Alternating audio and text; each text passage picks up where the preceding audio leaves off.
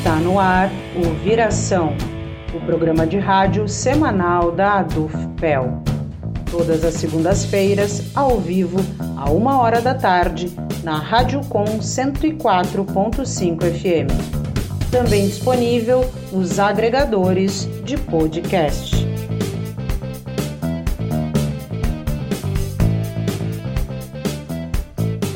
Bem-vindo, bem-vinda. Está entrando no ar o programa Viração. Eu sou a Vanessa Silveira, hoje recebo aqui a Juni Martino, licenciada em Letras, mestre em Educação, artista, pedagoga, culinarista e também pedagoga Waldorf. É, atua como professora de educação infantil no Espaço Educativo Guaimirim, Jardim de Infância em Desenvolvimento Waldorf, aqui na cidade de Pelotas. E também a Vanessa Caldeira Leite, que é professora do curso de teatro, licenciatura da UFPEL, mãe da Antônia, de seis anos, e do Valentim, de três anos, alunos do Jardim de Infância Guaimirim. Para a gente falar um pouco sobre essa escola Waldorf aqui na cidade de Pelotas e do desenvolvimento através do brincar e das artes. Boa tarde, meninas. Sejam bem-vindas ao Oi, programa Vanessa, Viração. Boa tarde, boa tarde a todas e todos e todes. Que bom. Boa tarde. Um prazer estar aqui com vocês, com esse podcast da Viração, com a Juni, contigo, Vanessa. Obrigada. A gente sempre começa aqui, então, né, o programa pedindo para os nossos convidados, as nossas convidadas, para que se apresentem né, um pouco melhor para os nossos ouvintes, falem pouco da sua trajetória, né? A gente faz esse, essa apresentação resumida, mas depois a gente abre esse espaço, né? Para caso a pessoa queira falar um pouquinho mais sobre a sua trajetória, que se sinta à vontade. Vamos começar pela June, depois a Vanessa, na sequência, também pode falar um pouquinho mais. Bom, eu sou Junelise, sou uma mineira que estou em Pelotas fazendo agora 12 anos, né? É, e a, vou contar um pouco da minha história aqui, né? Porque eu sou professora, né? Já há algum tempo e também artesã, como né, você diz, culinarista, responsável pelo Coisa de Vó aqui em Pelotas, faço uns bolinhos veganos, né? Que muita gente me conhece por essa, por esse trabalho também. E há 10 anos a gente vem, né? Eu comecei a participar desse grupo de estudos em pedagogia Waldorf, fui convidada pela Lúcia Marques, por saber que eu era professora, se eu não me interessaria em fazer parte desse grupo de estudos. E eu já tinha sabido um pouco de pedagogia Waldorf lá em Minas, e fiquei muito curiosa pela pedagogia, porque eu acho ela maravilhosa, exatamente porque ela é uh, essa educação viva que permeia o ensino através das artes, né?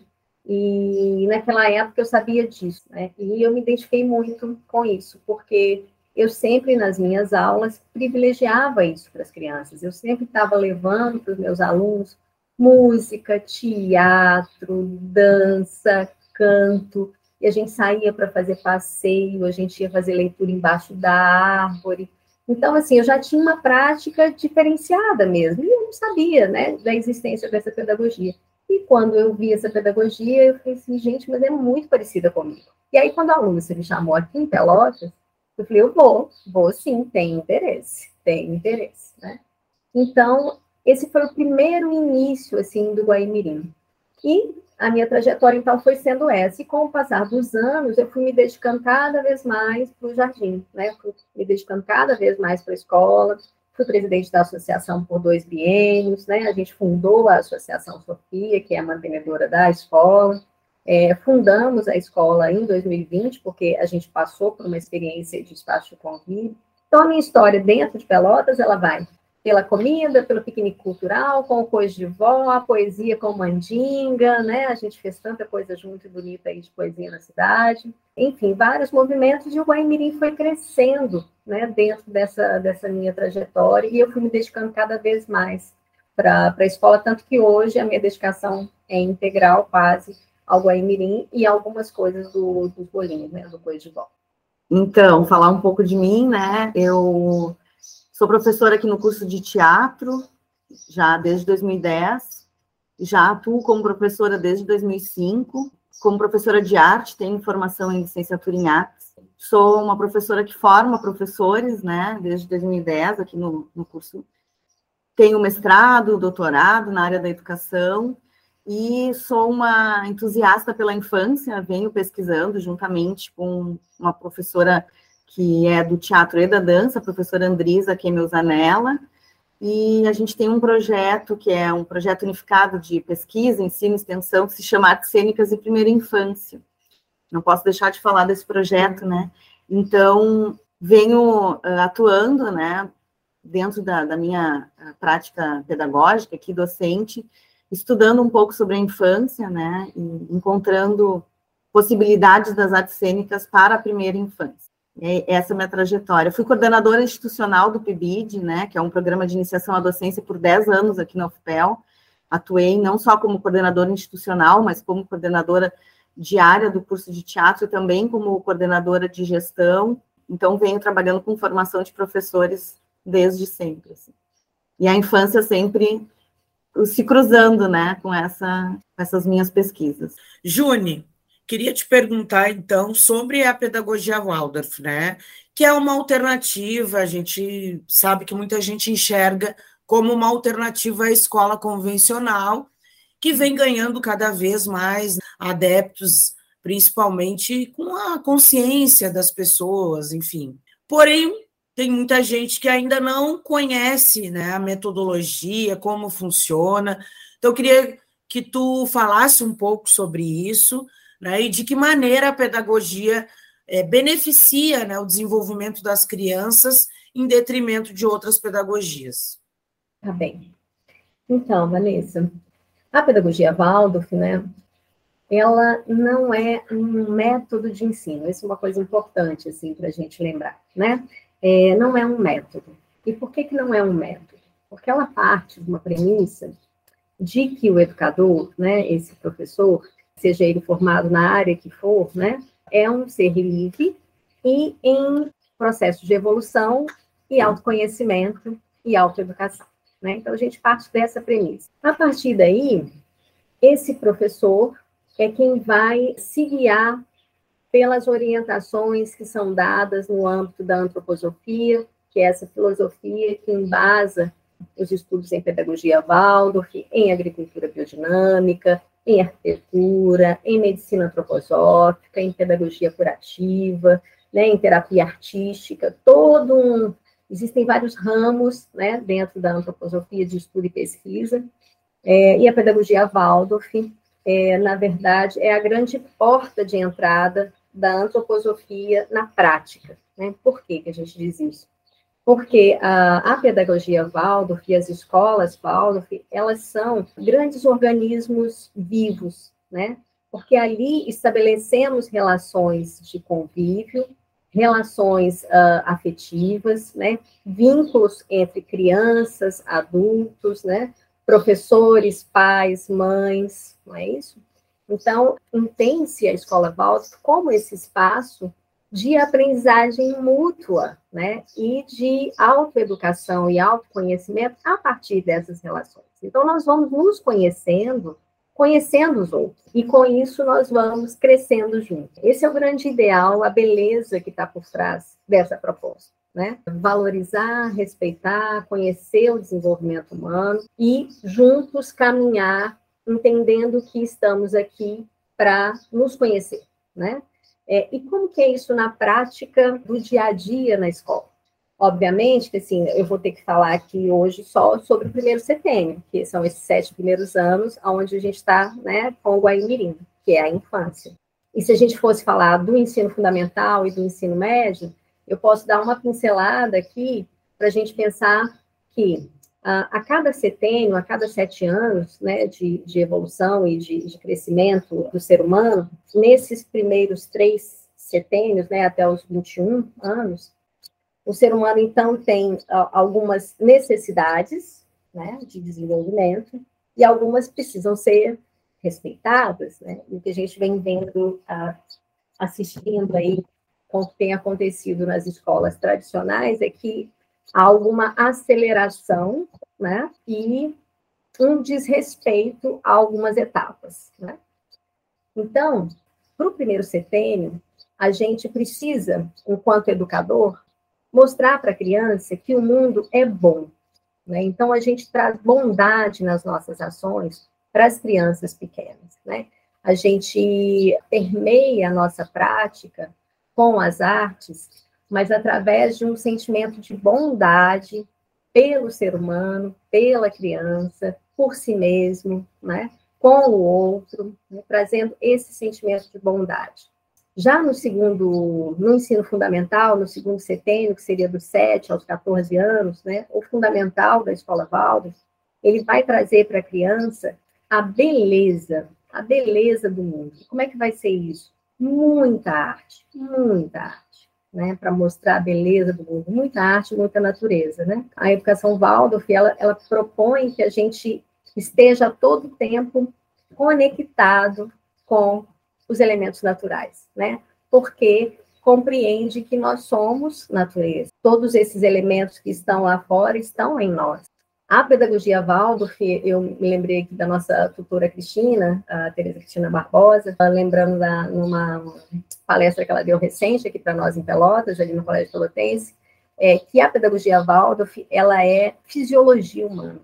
Né? A gente precisa entender de fisiologia, a gente precisa entender de antropologia, né? para entender o ser humano e compreender as necessidades que ele tem e com isso fortalecer o seu desabrochar, né? Que é isso que a gente precisa fazer uh, enquanto pedagogo, né?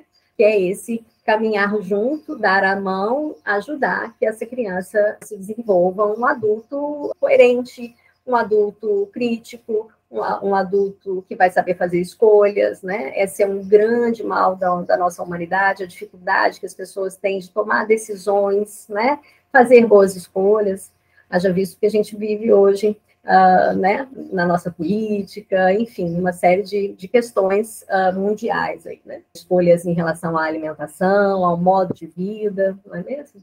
Então, o, tem né, o nosso coordenador de curso aqui uh, na formação em pedagogia Valdo, depois a gente vai falar um pouco mais sobre isso no final, né?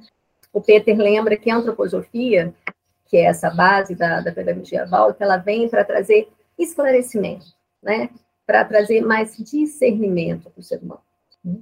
É, então, esse educador Waldorf é um ser livre para buscar esse conhecimento, né? Não sei se você quer passar para uma outra pergunta, não sei se eu consegui responder, mas eu acho que talvez essa, essa questão do desenvolvimento da criança através do brincar, que é o grande foco, tem a ver com essa fisiologia, né? Tem a ver com essa fisiologia. Se a gente for observar a criança do zero, do zero aos sete anos, o quanto esse corpo desenvolve, né? E é o grande foco da educação infantil, desenvolvimento de corpo físico da criança. Por quê? Porque desenvolver corpo físico, um corpo físico bem desenvolvido através do brincar, do brincar livre, com bastante movimento, com equilíbrio, explorando os sentidos, vai fazer com que esse corpo esteja pronto para o que vem depois de ensino fundamental e ensino médio, né? Sem antecipar escolarizando, sem antecipar letrando, porque na verdade esse conhecimento de razão, essa razão ainda é depois para a criança, né? Ela precisa estar com o corpo físico bem nutrido, bem vivo, para ela depois ter uma capacidade cognitiva boa para o que vai vir depois de tantos anos de escola. Né? Eu lembro sempre no, no, no jardim que Queridos, aqui o Jardim de Infância para pais e mães é uma aprendizagem para os outros anos todos que vocês vão ter, né? De escola, que não são poucos, e acompanhamento da sua criança.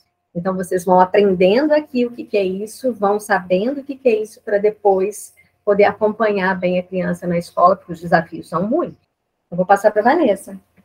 Vanessa, eu queria aproveitar e te perguntar, né, principalmente nesse papel que tu desenvolve também, né, como mãe, o que que te levou a escolher esse caminho da pedagogia Waldorf, né? Como foi o teu primeiro contato, enfim, como tomou conhecimento, porque a gente sabe, é, eu também sou formada em pedagogia e a gente sabe que dentro da formação na área de educação, inclusive, a gente não ouve falar né, dessa pedagogia e de tantas outras que, enfim, que a gente sabe que existem? Então, uma pergunta bem importante, assim, vou dar o meu relato como mãe, né, da Antônia, do Valentim, dizer, então, que primeiramente, em 2019, a Antônia tinha quase três anos, ia fazer três anos, e ela foi aluna de uma escola, escolinha de educação infantil aqui na cidade, viveu todo 2019 numa escola tradicional de educação infantil, foi quando nasceu o irmão, né, o Valentim, ela tinha três anos, e a gente entendeu que era importante ela já entrar para a escola, antecipamos essa ida para a escola, enfim, colocamos ela dois anos e dez meses, assim, porque um, ia chegar o Valentim, então a gente achou que seria importante ela já estar ambientada numa escola, né? Então ela viveu o ano de 2019 numa escola tradicional, tivemos essa experiência, e em 2020 veio a pandemia, aí aquela função toda de aula online, né? A Antônia com quatro anos e aula online no computador, né? E aquilo foi me dando certos, certos arrepios, assim, porque realmente ela não se adaptou, nem eu, e acho que nenhuma criança se adaptou, né? Sinceramente, né? A, a, a educação online criança pequena, né, principalmente. Nesse processo todo, eu já conhecia, antes mesmo do nascimento eh, do Valentim, eu já conhecia a Guaimirim, porque tem uma irmã, que é a Verônica, que teve o Otávio na Guaimirim. Hoje ele né, já está no, terceiro ano do ensino fundamental, mas ele teve o jardim de infância dele, foi o Guaimirim, então eu já conhecia o Guaimirim como sendo a escola do meu sobrinho afilhado, né? Já era uma assim apreciadora, né, das festas, né, do Guaimirim, mas eu, eu acho assim que a gente conhece a proposta vivendo a proposta, né? Acho que é tão importante esse relato assim, a gente poder ouvir mais sobre o que é a pedagogia Waldorf, mas ao mesmo tempo eu acho que a gente realmente só conhece o que é vivendo, né? Então, assim, eu tinha uma, uma visão da Guaimirim e da proposta Waldorf, por intermédio né, do meu afiliado que estava lá, mas efetivamente eu não sabia né, o que era exatamente. Quando veio a pandemia e a coisa da, da atividade online não funcionou de forma nenhuma conosco, na nossa constituição ali, né, familiar, no nosso ambiente familiar, a gente saiu, né? Disse, não, isso não é para Antônia, não funciona, era muito estressante e não tinha sentido nenhum assim para ela, né? Na, porque né, no contexto que a gente estava também, talvez para algumas crianças funcionava, porque talvez fosse o único meio de comunicação com outras pessoas, ok, né? Não é um julgamento né, da, do que foi feito naquele momento, porque todo mundo precisou se adaptar. Para nós, o nosso contexto, com uma criança pequena, de, né, de um ano de idade, e a gente trabalhando, enfim, é, não funcionou, né? E ela também não se adaptou. E aí foi também o um momento em que a Guaimirim tinha acabado de se mudar aqui para a região do Porto, para Benjamin, né, para a rua Benjamin Constant. E isso facilitou muito assim a nossa entrada no Guaí, quando em 2021 a gente disse deu, né, não a coisa não está funcionando, a gente precisa, a Antônia precisa ter uma escola, ela precisa ter uma referência de escola de educação, né? Ela, aí sim ela já estava fazendo cinco anos. E aí a gente, então, matriculou em 2021 a Antônia Naguaí, em janeiro, e depois, logo em seguida, em outubro, o Valentim, porque ele, ao ver a irmã indo para a escola, né, ele desejou muito ir para a escola também, foi um desejo dele, né. Então, contando um pouco, assim, é, que a, mesmo durante a pandemia 2021, que a, a gente teve momentos de abertura, momentos de turnos reduzidos, dias alternados, muitas outras possibilidades, assim, né, de escola presencial, já presencial. Em 2021 teve um momento que podia ir, depois não podia ir mais, enfim, foi aquela loucura, assim, né? Mas foi tão importante, tão importante para desenvolvimento da Antônia, porque a Antônia, ela é uma criança muito viva, muito ativa, corporalmente falando, e a escola proporciona esse espaço, né? Ela tem um ambiente propício aos desafios corporais, isso é fundamental, né? O desenvolvimento corporal, desenvolvimento fisiológico mesmo, né? De motricidade ampla, se a gente for falar nos termos mais técnicos, né? Motricidade ampla, motricidade fina, a gente percebe esse desenvolvimento, mesmo sem entregar um papel e uma caneta e um papel com uh, desenhos tracejados para a criança né, preencher, né, linhas, enfim. O desenvolvimento corporal acontece, né? Quando a criança, uh, a gente percebe esse desenvolvimento quando eles manipulam, fazem pão, quando eles brincam com areia, quando eles uh, sobem em árvore, quando eles giram, quando eles pulam, né? Então, esse movimento corporal é muito presente, intenso, e mesmo sem, em nenhum momento, né, desde 2021 até agora, a gente está em 2022, né, fechando o ano, a Antônia, esse ano, conclui a etapa dela de educação infantil, vai, né, vai passar para o ensino fundamental, mesmo sem nunca a Antônia ter sido incentivada, né, a, a, a escrita, a alfabetização, a leitura, no sentido dela tentar reconhecer letras, a Antônia já escreve o próprio nome. Porque a gente percebe que isso é algo assim que vem é, de uma maturidade corporal que né, desenvolve, não sei muito bem falar os termos, mas a gente percebe isso, né, de uma maturidade corporal que que anuncia a prontidão, né, para um desenvolvimento hoje mais racional, que é a escrita, que é a leitura, né, esse desejo pelas letras, esse desejo pela leitura. Então, estou falando muito na Antônia, porque a Antônia viveu, então, 2021, 2022 e está concluindo essa etapa da educação infantil, sem nunca ter sido incentivada, a, a, no sentido, assim, mais tradicional do incentivo, né, ao letramento, e ela está muito pronta para o letramento. Ela é uma criança que só não está lendo por, por uma questão assim de realmente a gente não sentar com ela e começar a fazer o beabá, né? Que não é não tem necessidade nenhuma, né? A gente não compreende que não tem mesmo essa necessidade. Então, eu acho assim que talvez esse, enquanto pai e mãe, né, talvez esse seja o grande medo, né, da criança estar num, numa pedagogia mais alternativa e aí, quando ela vai chegar no primeiro ano, ela vai estar atrasada no desenvolvimento. Nada disso, assim, nada assim. É surpreendente a evolução corporal, fisiológica, né? E como as coisas estão conectadas. Quando é o momento da criança racionalizar o conhecimento, se o corpo dela está pronto, está pronto, não precisa de nada mais, sabe? Não sei como vai ser o processo de alfabetização da Antônia. Não tenho ideia. Quem sabe no final do ano que vem a gente conversa de novo e eu conto para vocês mas a gente percebe um interesse, né?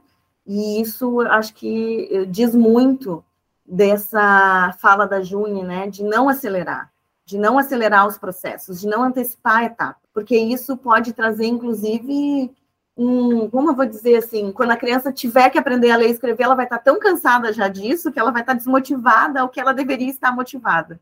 Então, e como mãe do Valentim, né, que tem três anos, que aí também é uma etapa anterior, né, a gente percebe, assim, esse também, esse desenvolvimento uh, corporal, dessa motricidade, da força, da criatividade. Então, assim, tem tantas coisas envolvidas que na proposta que se apresenta ali todos os dias de manhã, o que, o que as professoras, as jardineiras vão apresentando, vai trazendo uma, um conhecimento e uma riqueza de possibilidades, assim, de desenvolvimento, de imaginação, de criação, do faz de conta, né? Acho que é importante trazer a questão do faz de conta, que tem tudo a ver com o teatro. Então, a criança, quando ela brinca de faz de conta, ela está dramatizando. E quando a escola impede essa brincadeira de faz de conta, ela bloqueia momentos tão importantes no desenvolvimento dessa criança, né? Então, esse espaço de brincar livre, e brincar livre, mas ao mesmo tempo um brincar cuidadoso, né? Porque o brincar livre também não é aquela ideia assim, ah, então as professoras deixam as crianças solto o dia inteiro não fazem nada. Não, não é isso, né? Também, às vezes, se tem um certo preconceito, né? O que é esse brincar livre? As pessoas não fazem nada? Não, a criança tem a possibilidade de brincar livre, de criar e resolver seus próprios conflitos. Isso é muito interessante, como as próprias crianças são capazes de resolver os seus conflitos, mas tem a segurança do adulto cumprindo o seu papel de adulto ali, que é desse cuidado, né, de não se machucar, de não, né, um não machucar o outro, de interferir quando realmente é necessário uma interferência de um adulto, né? Então o adulto não precisa necessariamente conduzir as brincadeiras, a criança sabe brincar, mas infelizmente as escolas mais tradicionais, elas têm dado tempo muito pequeno para a criança brincar. Né? Isso é o que eu consigo perceber na diferença, assim, de uma escola mais tradicional, e não só pela experiência de um ano que eu tive, mas porque eu sou professora, que formo professores e que estou diretamente vinculada às escolas municipais e estaduais, através dos estágios, e através do projeto que eu coordeno, então a gente eu vivo muito a escola. E eu, a gente percebe que cada vez mais a educação infantil tem criado uma rotina de atividade tão estressante para as crianças, definindo muitas vezes hora de dormir, hora de comer, hora de fazer xixi. Então a criança muitas vezes não pode nem, uh, infelizmente, né, ir no banheiro quando ela realmente está com vontade. Ela tem que ir no banheiro quando é a hora de ir no banheiro. Então isso assim às vezes é tão estressante para a criança e o espaço do brincar, que é às vezes 15, 20 minutos, se torna aquela loucura que a gente vê, né? As crianças correndo desesperadas, se batendo, se desorientando, porque ela está com uma energia guardada tão grande, tão grande, que, que quando é possível ela brincar, ela fica que não sabe nem o que fazer primeiro, né? Está presa ali. E coisas que, por exemplo, a gente percebe na Guaí, que as crianças, por terem essa possibilidade do brincar, esse brincar é muito mais tranquilo, é muito mais tranquilo. Claro que tem agitação natural, empolgação, e a criação, e a risada, e o grito, e, e às vezes os embates e as pequenas brigas, vamos dizer assim, entre as crianças, que isso é normal também, né? Mas não há um desespero. Então a gente chega ali, passa ali, tem uma, uma tranquilidade porque o espaço proporciona essa tranquilidade. Isso para nós é muito bom. O que a gente percebia, por exemplo, que a Antônia às vezes chegava muito nervosa e chorona da escola, né? E hoje eles chegam felizes, eles chegam cantando, eles chegam. Então, essa energia gostosa, assim, é, é muito interessante de perceber. Eles chegam felizes da escola. Às vezes até dormindo, de tão assim, estão exaustos do brincar, né? Então eles chegam dormindo porque realmente foi tão prazeroso, assim, tão intenso, que eles puderam, que eles relaxam assim quando chegam em casa. Eu fui te ouvindo, Vanessa, e lembrando também da minha experiência com o Valentim hum? e com o Miguel, né, que fez parte lá do início do Guaí. E aproveitando, eu pergunto para a June, né, para ela contar um pouco dessa história do Guaí, como surgiu a escola, enfim, é, vou deixar para a Juni trazer para os nossos então, ouvintes. Ai, quero agradecer muito essa oportunidade de poder ouvir a Vanessa, né, a, dizendo das crianças, de como que ela vê isso tudo. Isso é muito bom, é um presente para nós, né, a gente poder ouvir uma mãe feliz com, com o espaço, né, mas a gente está vendo também na prática as crianças felizes, como ela disse, né, isso é muito maravilhoso, ainda mais no final de um ano, né, quando a gente chega ao final do ano, com, né, vendo o trabalho ser concluído, assim, realmente as crianças estão muito bem, né, os grupos de crianças, hoje nós temos duas turminhas, né, uma turma de maternal, uma turma de jardim, esse também foi um crescimento do Guaí, né, porque uh, nós vínhamos trabalhando com jardim de infância, com crianças de 3 a 6 anos, né, essa, esse também é uma característica, né, do espaço, ela trabalha com multi-idade, né? Nós não temos as salinhas de faixas etárias iguais, né? É, crianças de 1 a 2, de 2 a 3, de 3 a 4, não é isso, né? Nós temos dois espaços, uma grande casa, né? Não é uma salinha com carteiras, né? Mesinhas e cadeiras individuais, mas sim espaços coletivos, né? Onde todas as crianças podem usar a casa, o espaço é todo delas, né? O único espaço que elas não acessam é o espaço onde uh, os adultos trabalham, né, e não é, não é para elas, secretaria, almoxarifado, enfim. O Guaimirim, então, ele vem a partir desse grupo de estudos que eu falei no início, né, e essa é uma qualidade, assim, uma característica das escolas Waldorf associativas, né, elas começam com esse desejo de pais que não querem uh, a escola tradicional, convencional para suas crianças, né, e se unem com esse propósito de criar um espaço alternativo à educação vigente e buscam estudar. Então, assim, a base é bem essa. Vamos conhecer o que a gente quer e vamos estudar. Então, o Guaimirim surgiu com esse estudo em pedagogia Val. Acontecia lá na ONG Pachamama, nós tínhamos uh, essa mãe, que era a Lúcia Marques, né? Ela tava, era recém-mamãe, assim, a Maria estava com cinco para seis meses, a Maria, inclusive, ia para o nosso estudo à noite, né? A gente estudava na segunda-feira à noite. E a partir dali, desse grupo de estudos, a, a gente avança um pouco os estudos, a gente estudava outras pedagogias também, mas o nosso foco era a pedagogia Waldorf, né? A gente, na verdade, a gente conversava sobre outras linhas pedagógicas, né? E mais adiante, então, a gente fez um pré-projeto, né? Que a gente chamou de pré-projeto, e a Vanessa estava junto, né, Vanessa, com o Miguel, e eram as duas crianças, que eram Miguel e Maria, né? Que se ficaram bastante tempo conosco, e outras crianças que iam entrando e saindo, outras famílias que iam entrando e saindo, mas era Miguel e Maria. E ali, então, a gente fez um pré-projeto com atividades que a gente acreditava que eram importantes a partir dos estudos que a gente tinha. Então, nós fizemos plantio de sementes, de flores, passeios na natureza, conhecemos outros produtores, né? Conhecendo, fomos lá para o Capão do Leão várias vezes, lá no sítio do Cláudio Duarte, para conhecer a produção maravilhosa que ele tinha de alimento orgânico, né? Fizemos piquenique lá, caça aos ovinhos, né? A gente levava as crianças para passear muito na natureza, isso fazia parte do pré-projeto fizemos oficina de compostagem, pintura, argila, enfim, nós fizemos várias atividades como um pré-projeto. E a partir desse pré-projeto, a gente manteve, então, uma regularidade, né, de duas vezes na semana, quase como hoje a gente nomeia, né, de uma, um apoio parental, assim, né? Então, as mães estavam lá, as educadoras também estavam, e a gente propunha uma manhã para as crianças com já com um certo ritmo de expansão e contração, né? Que é a grande base nossa, né? Porque quando a Vanessa fala, as crianças chegam tão relaxadas, é que é isso, né? A gente também tem esse propósito dentro da, da educação infantil de, entre aspas, ensinar a respirar, né?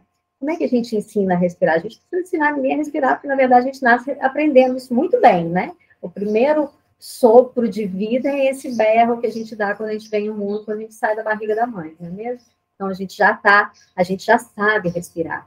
Mas então como que é isso, esse respirar na escola, Waldorf, no jardim de infância? Fazendo esses movimentos contrativos e expansivos, como o nosso coração e como o nosso pulmão. Então, a gente ora brinca dentro, ora brinca fora, ora a gente senta para concentrar e comer, ora a gente senta para concentrar e ouvir uma história, né? A gente vai fazendo movimentos de expansão e contração e ritmando a criança naturalmente. Isso é natural, é no fluir. Não tem essa coisa como a, a Vanessa trouxe, esse hora para hora disso, hora daquilo, hora de fazer xixi, não. E aí a criança, dentro dessa manhã, ela vai ao banheiro na hora que ela necessita, ela troca, a gente troca a fralda na hora que necessita, ela bebe água na hora que tem desejo, enfim, ela, ela pede, ela solicita, a gente vê, a gente faz, a gente troca a roupa quando percebe que está sentindo calor, a gente põe mais roupa quando percebe que está com frio, enfim, a gente vai cuidando dessa criança, porque cada uma delas é um indivíduozinho único. E cada uma vai ser de um jeitinho. Então, tenho uma criança que transpira muito pelo cabelo, então eu já disse para a mamãe, mamãe, corta esse cabelo um pouquinho, para ele ficar um pouquinho mais fresquinho, porque o cabelo está grande, né? Ele transpira muito, vai ser bom para ele. Isso é entender uma necessidade individual e dizer assim, é possível? Quem sabe que faz isso? Corta e assim, a gente vê. Aí a gente experimenta. Isso também é um outro convite que a gente faz para os pais, né? Experimenta, tenta fazer isso para ver se isso vai ser legal, né? E aí você, a partir da experiência, como disse a Vanessa também, a partir da experiência você vai conhecendo isso daí, vai conhecendo mais a sua criança. Mas voltando à história do AI, depois do pré-projeto inicial, a gente manteve essas manhãs lá na ONG, e depois a gente faz uma, o que a gente chama, né, da época da garagem, né? Então, a gente uh, subloca aí a garagem da casa, da ONG, né? E faz uma salinha na garagem. Né?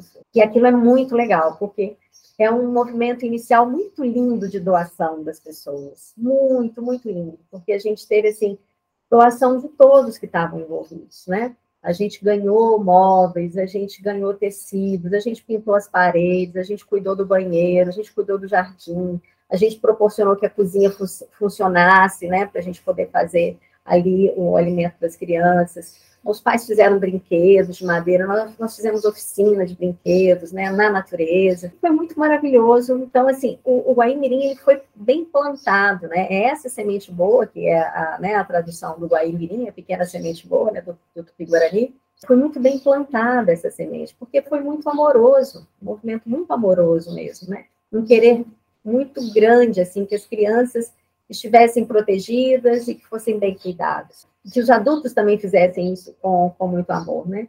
foi isso que a gente fez e, e é isso que a gente vem fazendo. E aí, a partir da garagem, a gente fica ali um pouco mais de um ano nessa garagem e a gente resolve, então, alugar uma casa. E isso foi muito também bom de, de perceber a nossa vontade, né? Onde que a gente estava com a nossa vontade, como que a gente estava com a nossa vontade, o desejo de crescer, né? De fazer o movimento crescer. Quando a gente vai para o Três Vendas, eu e a Tereza Perlauto, né? A Tereza foi a nossa primeira jardineira, né? No Guaimirim, ela que também assume esse, esse propósito de acolher as crianças todas as manhãs, porque aí a coisa começa a crescer e já não é mais duas vezes na semana, já não é mais três vezes, mas sim todas as manhãs. Né? E a Tereza, então, assume as manhãs e a gente vai, então, para essa casa nos Três Vendas, que é tinha um quintal maravilhoso, bem verdinho, bem verdinho, que quando nós duas fomos visitar, eu gosto muito de contar essa história, porque era um maio e a gente estava procurando casas, eu e a Tereza. E aí a gente vai conhecer essa casa no Três Vendas, a gente, quando a gente entra, estava chovendo, chovendo horrores naquela manhã. E aí a gente entra dentro da casinha, e uma casinha toda bem cuidada, com ladrilho no piso, ela toda bem pintadinha, não tinha uma goteira na casa, né? Estava chover horrores. Pelotas. Não tinha umidade, não tinha mofo. E aí, eu fui Tereza, que casinha bem cuidada. Aí, quando a gente abre, assim, a porta e olha para o quintal, aquele verde, aquela árvore gigante, a gente olha assim e fala assim, nossa, aquilo é um abacateiro? Não, não, não é um abacateiro. E aí a gente vai debaixo de chuva, com sombrinho, vamos explorar o quintal. E era uma jaqueira cheia de frutas. E a Tereza, isso é muito mágico, querida. Sabe por quê? Porque jaqueira, no Rio Grande do Sul, é raro. Então, aqui, eu, por mim, fico com essa casa. Bora convencer esses pais que é aqui que nós vamos ficar. né? E foi realmente muito especial ficamos ali mais de quatro anos em três vendas, né? E ali a gente desenvolve, então, a Associação Sofia, né? desenvolve a nossa prática pedagógica, desenvolve também isso que é querer que seja, de fato, um espaço de educação Waldorf, né? porque ainda a gente, como a gente não era permeado por outras práticas, a gente ainda não sabia muito bem antes disso, mas depois a gente define que sim, Nessa época, eu e a Tereza também já estávamos fazendo seminários de formação em pedagogia Valdo, em Sentinela do Sul, na Fazenda Capão Alto das Criúvas.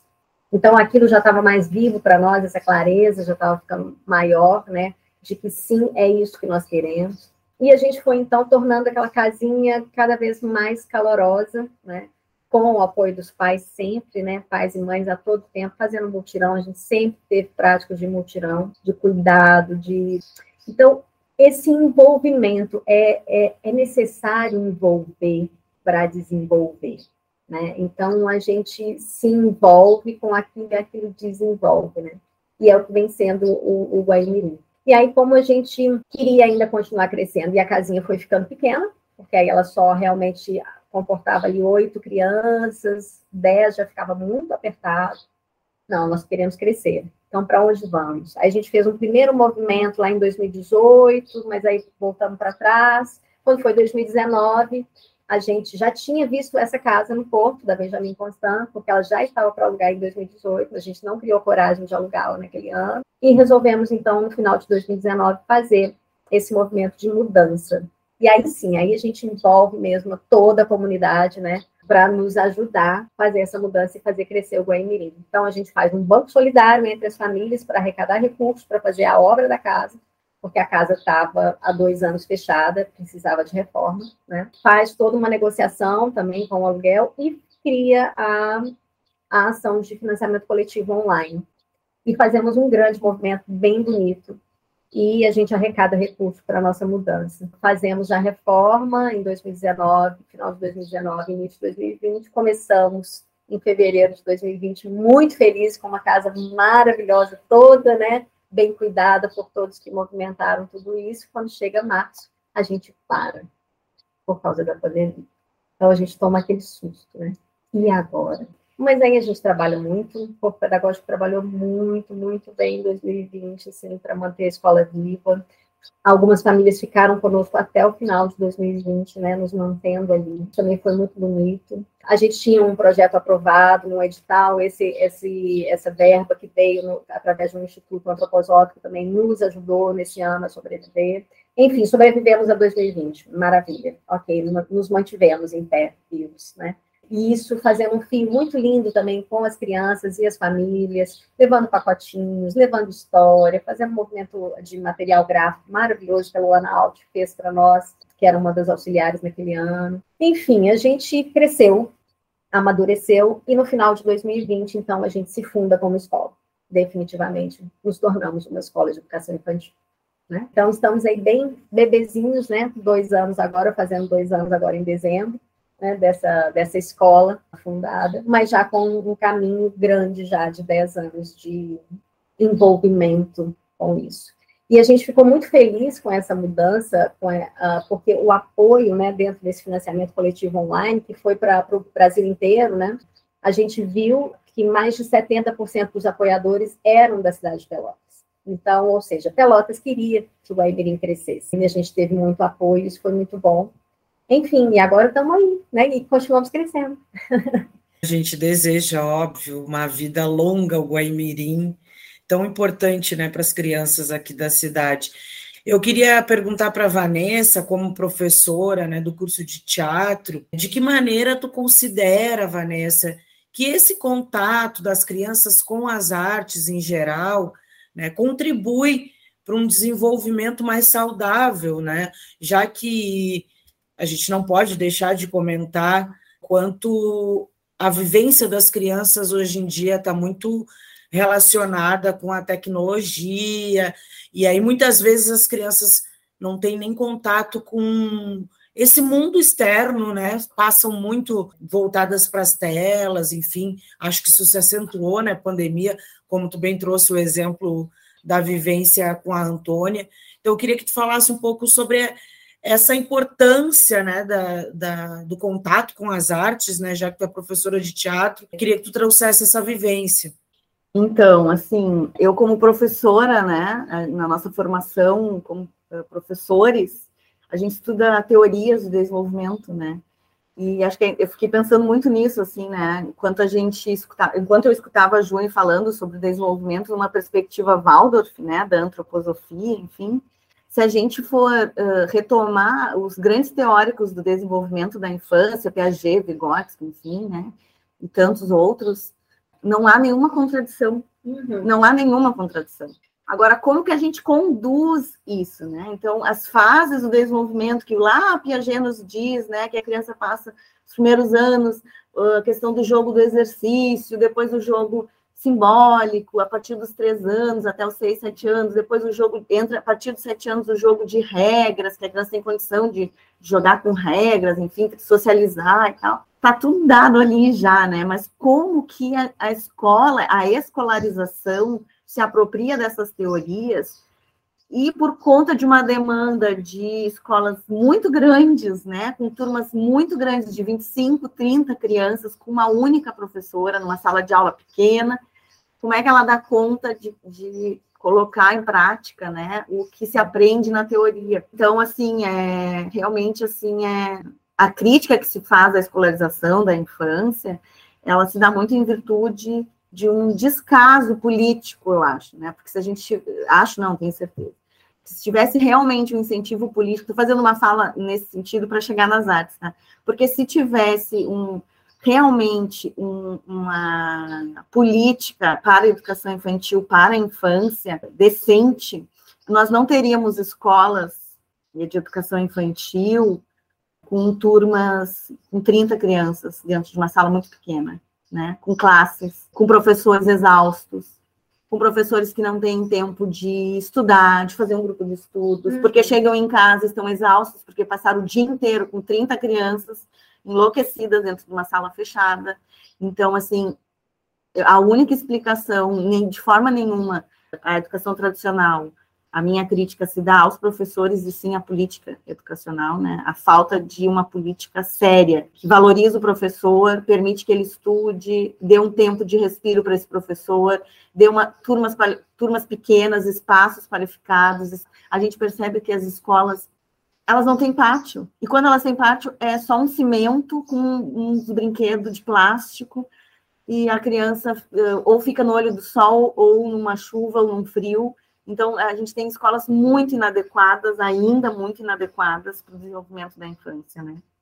E isso tudo é reflexo, sim, de uma falta de uma, uma gestão, né, política, assim, da educação infantil.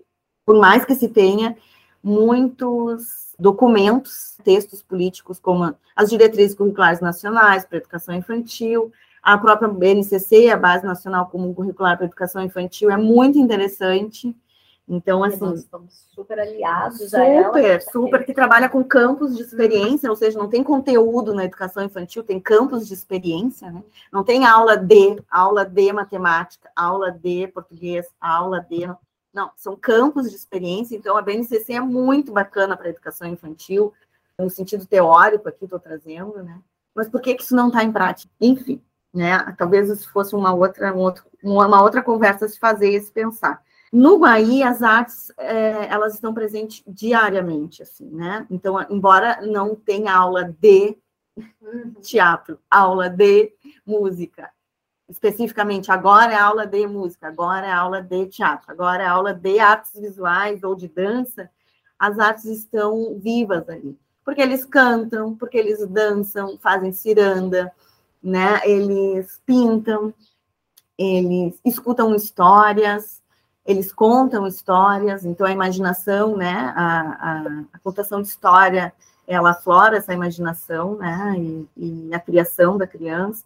Então as artes, elas estão presentes na própria manipulação de, assim, do barro, enfim, né, na criação dos próprios brinquedos, né, porque quando eles constroem os próprios brinquedos, os brinquedos não estão todos prontos, né? As crianças precisam de um, a criança precisa de um esforço criativo que é muito positivo, né? Para criar a sua brincadeira. Então não está tudo dado, né? Hoje em dia eu vejo assim que que os brinquedos já estão muito prontos, né? E isso foi algo que eu tive que aprender como mãe a me desfazer de brinquedos muito prontos, né? Aquela, aquele monte de brinquedo assim que as crianças vão ganhando e a gente também vai comprando, achando bonitinho e que, na verdade, o brinquedo está tão pronto que as crianças se interessam mais pela caixa do brinquedo do que pelo brinquedo em si, né? Quem nunca viveu isso, né? Da criança gostar mais da caixa, da embalagem, do que do brinquedo. Porque o brinquedo, às vezes, tu aperta um botão, ele funciona sozinho, né? Cadê o espaço de criação da criança? A criança não quer nada pronto, ela quer criar. Então, quando, quando o Guaí apresenta um pátio com árvore, com. Como é que você chama aquele brinquedo? Tipo um trepa-trepa, com uma casinha de madeira, com potes, com é, tocos, é, de madeira. tocos de madeira. Basicamente, o que tem pronto são carrinhos, né? Porque precisa dessa coisa da roda ali para funcionar como um carrinho, carrinhos de madeira, assim, pás, potes, assim, que já são prontos, né? E bonecas, né? Também muito presentes as bonecas, né? Assim, de tecido. de tecido, então os elementos naturais. Então a criança, ela é estimulada o tempo inteiro a criar seu próprio brinquedo, a sua própria fazer, né? E isso realmente é muito importante, né? Na, nessa faixa etária, assim, porque primeiro pelo movimento, pela criação, porque eles têm que daqui a pouco amarrar, eles têm que construir coisas, eles, eles vão elaborando leis da física, né? O que é que funciona mais para ter firmeza embaixo, em cima, o que é que cai, o que, é que não cai, leis da gravidade. Então, essas possibilidades de criação, né, vão trazer um repertório para a criança que depois lá no ensino fundamental e ensino médio vai se transformar num conhecimento consolidado, né? Então a criança ela mexe com água e com barro e vendo o que que dá, ela mexe com corda, amarra, desamarra, aí tem que fazer força, aí tem que empilhar, tem que desempilhar, tem que cuidar para não cair no pé. Esse fazer próprio, né, essa criação, ela é, é muito importante, assim, para esse repertório mesmo de conhecimento, né, de experiência, né, que se dá através do corpo, e não através de uma professora que fica dizendo como faz. Às, às, vezes até ficava, ai meu Deus, nós não vamos dizer como é que faz, não, a gente tem essa ânsia, né? A gente não espera a criança resolver. E a gente, mãe, aqui eu falo como mãe e pai, né? Quando a criança está começando a querer amarrar o cadastro, a gente vai lá e amarra, né? Para ser mais rápido, porque a gente está com pressa, então tem todo um contexto aí, né, de aceleramento da nossa vida, que não permite muitas vezes que a criança faça as coisas por conta, né? A Antônia agora está muito assim, mãe, eu vou fazer tudo sozinha. Então eu respiro, porque senão eu tendo a querer resolver por ela ali, né? Então, assim, ela quer fazer sozinha e a gente, e ela está me dizendo que está crescendo, né? Então a gente também tem que escutar isso, né? Quando ela me diz, mãe, eu quero fazer tudo sozinha, ela está dizendo, mãe, eu estou crescendo, me deixa fazer coisas do dia a dia, né? Do, do cotidiano da criança, né? Então, e enfim, voltando para a arte, né? Acho que esse contato com a natureza também é, é é tão importante, tão fundamental, né? Porque também a gente vê esse distanciamento que a cidade, infelizmente, a cidade não oferece para as nossas crianças um contato com a natureza, né? Inclusive, uh, tem projetos, né, que querem deixar, tornar as escolas de educação infantil mais verdes, né? Acho que é fundamental, porque a cidade está deixando de ser verde, né? Então, a gente, infelizmente, percebe a cidade muito, muito concreto, um pouco espaço de natureza, cada vez mais em Pelotas a gente está vendo isso, né? Como asfalto as, o asfalto, né? E prédios para todos os lados, e cadê o espaço da criança correr, da criança se, se sujar, né? Isso é muito engraçado, já é uma piada lá nossa, né? Quanto mais sujos eles chegam, mais felizes eles foram, a gente diz, né? O Alexandre mesmo, que é meu esposo, né? Então ele chega com as crianças sujas, ah, hoje, ó, a Valentina tá com areia na cabeça, hoje não sei o quê. Ah, o Valentim está todo molhado. Então, assim, ai, que bom, que bom se divertir. Ai, coisa boa que tão sujo, né?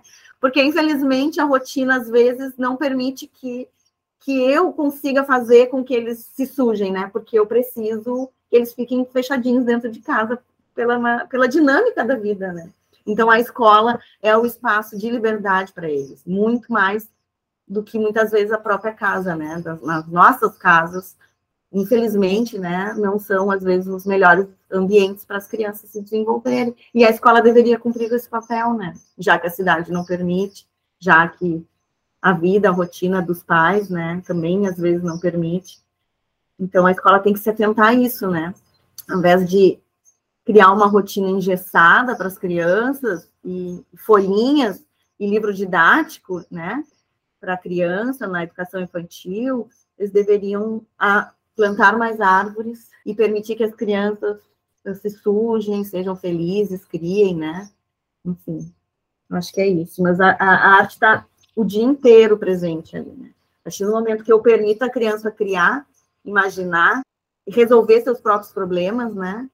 Tu tá criando um, um futuro adulto que também vai ser criativo, também vai saber sair dos seus problemas, uma, e aí um, toda uma questão de desenvolvimento emocional também, né, de ter um, se fala tanto em educação emocional, né, e então, assim, hoje em dia está muito em voga, vamos, vamos trabalhar a emoção, né, e nada mais é do que permitir a criança dizer o que está sentindo, né, então, enfim, acho que a arte está presente 24 horas ali, né, no Guarani. É muito, muito bonito de ver. Assim. E June, a gente já está se encaminhando aqui para o nosso encerramento, enfim. Eu tenho mais uma questão para a Juni e outra para a Vanessa depois. Para quem deseja né, conhecer melhor a pedagogia, Waldorf, por onde começar, né? Por onde buscar? Quais as referências que tu, que tu poderia uh, indicar, né? Já que, como a gente estava falando aqui mais cedo, é, não é algo que a gente tenha contato nem na formação como educador, né? É, uhum. ter esse contato com a pedagogia. E também, quem quiser conhecer o Guaí, também por onde buscar essas informações. Então, uh, sobre a pedagogia Waldorf, né, é bom lembrar que é um grande movimento mundial, né? Então, é uma pedagogia que está em, nos cinco continentes, né, em todos os continentes. Ela vem crescendo, né? É uma pedagogia que foi uh, orientada pela Unesco como a pedagogia mais atual para as necessidades do nosso mundo. Então, ela vem crescendo. O movimento nacional, o movimento no Brasil, né, é, também está em crescimento, em desenvolvimento. E a gente, então, tem uh, alguns sites que vocês podem pesquisar e conhecer um pouco mais né, do, do propósito. Tem a Federação das Escolas Waldorf do Brasil, tem a Sociedade Antroposófica Brasileira, temos a Faculdade Rudolf Steiner, né? A faculdade foi fundada quando a pedagogia fez 100 anos, em 2019. Então, uh, no Brasil, a gente tem um núcleo maior, que é em São Paulo, né? Que já tem um pouco mais de 60 anos. No Rio Grande do Sul, aqui nós temos a escola mais antiga em Porto Alegre, né? Que é a Escola Querência, né? Ela se não me engano, vai fazer agora 15 anos, né? Então a gente tem um movimento no Rio Grande do Sul com essa época, sendo que a nossa formação, né, para se formar um, um, pedagogo Waldorf, né, um educador Waldorf, é, é, necessário fazer um curso de formação livre, que a gente chama de seminário de formação, tá? Esse curso, ele contempla, se eu não me engano, 460 horas, alguma coisa assim, não sei, realmente não vou me lembrar aqui o número exato disso, mas são quatro anos de formação, tá? E aqui no Rio Grande do Sul, ele acontece na Fazenda Capão Alto das Criúvas, em Sentinela do Sul, aonde existe o plantio do arroz Volkmann, né? Essa fazenda Capão Alto das Criúvas é da família Volkmann. O João e a Helena quem conduzem esse trabalho na fazenda, né? Tem uma coordenação do curso aqui no Rio Grande do Sul. Quem coordena é o professor Peter Biecar, que é o nosso coordenador aqui, que já esteve aqui em Pelotas fazendo palestra para nós, do Guaimirim, inclusive aqui na UFPEL também, na, na arquitetura. Enfim, esses, essas são algumas orientações assim, um pouco gerais para conhecer a pedagogia Waldorf né, nesse, nesse outro âmbito, para quem quiser se interessar. Quem se interessar em conhecer o Guaimirim, nós temos todas as nossas páginas lá, Facebook, uh, Instagram, tem o nosso site, né? O canal no YouTube também temos, então todas as redes sociais estão aí ativas, né? Temos o nosso celular, né? O nosso e-mail é bem fácil, é Guaimirim, né? E Guaí aí é Guaí com Y, né, mirim, arroba gmail.com. O nosso celular, que é o WhatsApp também, 999886373. Então, esses são os nossos contatos para quem quiser conhecer. E, eventualmente, né, nós temos as festas abertas à comunidade, a, a, cada, né, a cada estação do ano nós celebramos a estação, né? Celebramos alguma festa e a gente convida também as pessoas, a comunidade, a participar conosco, né? Então, nós temos quatro festas anuais, que são divulgadas nas redes, na, né, cada uma delas na sua época. Também é momento das pessoas conhecerem, e além disso, a gente tem os eventos de portas abertas, que é quando a gente direciona e abre as portas da casa e mostra a nossa prática pedagógica para as famílias interessadas em se matricular, né? Esse ano ela já aconteceu, né, no final de novembro, ou início de dezembro, já me perdi, mas ela já aconteceu agora recente, foi um ótimo evento, portas abertas. Nós já encerramos os eventos esse ano. Uh, a gente vai ter colônias de férias em janeiro, tá? Uh, de 23 a 28 de janeiro, a última semana de janeiro, vamos ter colônias de férias. É um bom momento também para famílias que queiram ainda se matricular, para conhecer. A criança já conhece o espaço, já faz uma pré-adaptação, isso também é bem bom, é um bom caminho, né? E nos ligar, fazer, né? Procurar saber a gente tem um grupo de estudos que funciona online, né? Desde que veio a pandemia, a gente ficou estudando online. Todo ano também nós fazemos um ciclo de palestras e vivências, que acontece na época da primavera, todo segundo semestre do ano. E aí tem vivências e palestras com pessoas convidadas, né? Ou não, pessoas daqui.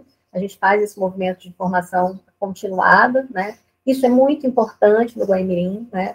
É, e é muito importante dentro da pedagogia Waldorf de lembrar que os professores estão em formação continuada constante, né? É algo uh, de uma constância. Estuda-se o desenvolvimento da criança, estuda-se a prática pedagógica, pensa, a gente pensa muito, né? Aprofunda conhecimentos e semanalmente nós nos reunimos enquanto professores, né? Temos a nossa reunião pedagógica toda semana, temos o grupo de estudo toda semana. Então, o grupo de estudos online é aberto também à comunidade e a gente divulga o que, que a gente está estudando também nas redes, né? Então, quem tiver interesse em conhecer o Goemirim tem esses, esses caminhos todos aí. E, Vanessa, para finalizar a nossa entrevista, né?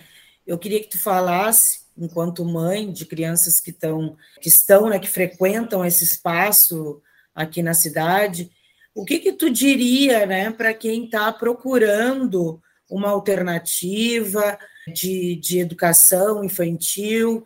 Por que escolher a pedagogia Waldorf? Puxa, bom, por todas essas questões que a gente vem trazendo, né? Mas eu diria assim que a infância, ela dura sete anos a primeira infância, né?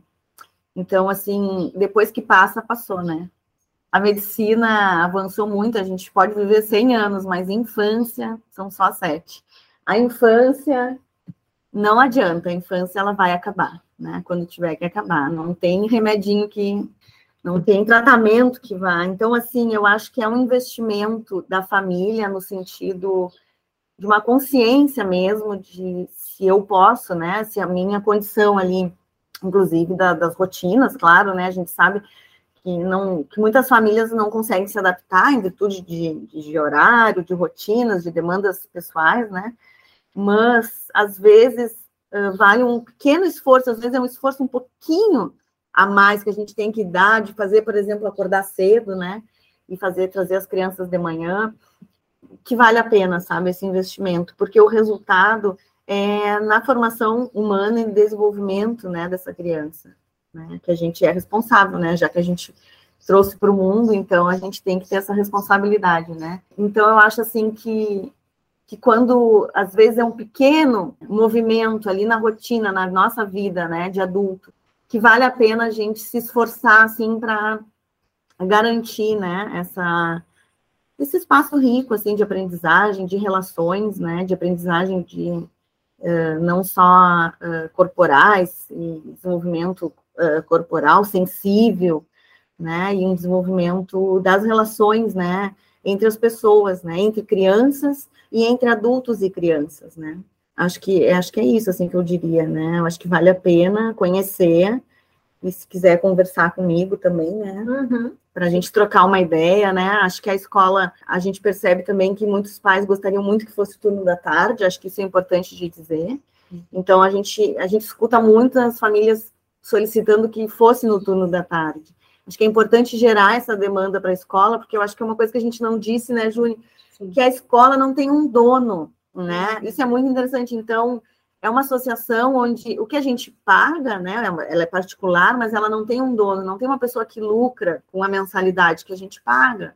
Então, é muito solidário, né? Então, a gente tem um valor ideal de mensalidade, mas as famílias que não conseguem chegar nesse valor ideal, se conversa com a equipe, né, financeira, e se encontra uma possibilidade, né, também, enfim, né? Isso não é, eu não sou da equipe financeira, mas o que é interessante é que, por não ter um dono, o que a gente paga para custear os gastos da casa e o salário dos professores, né?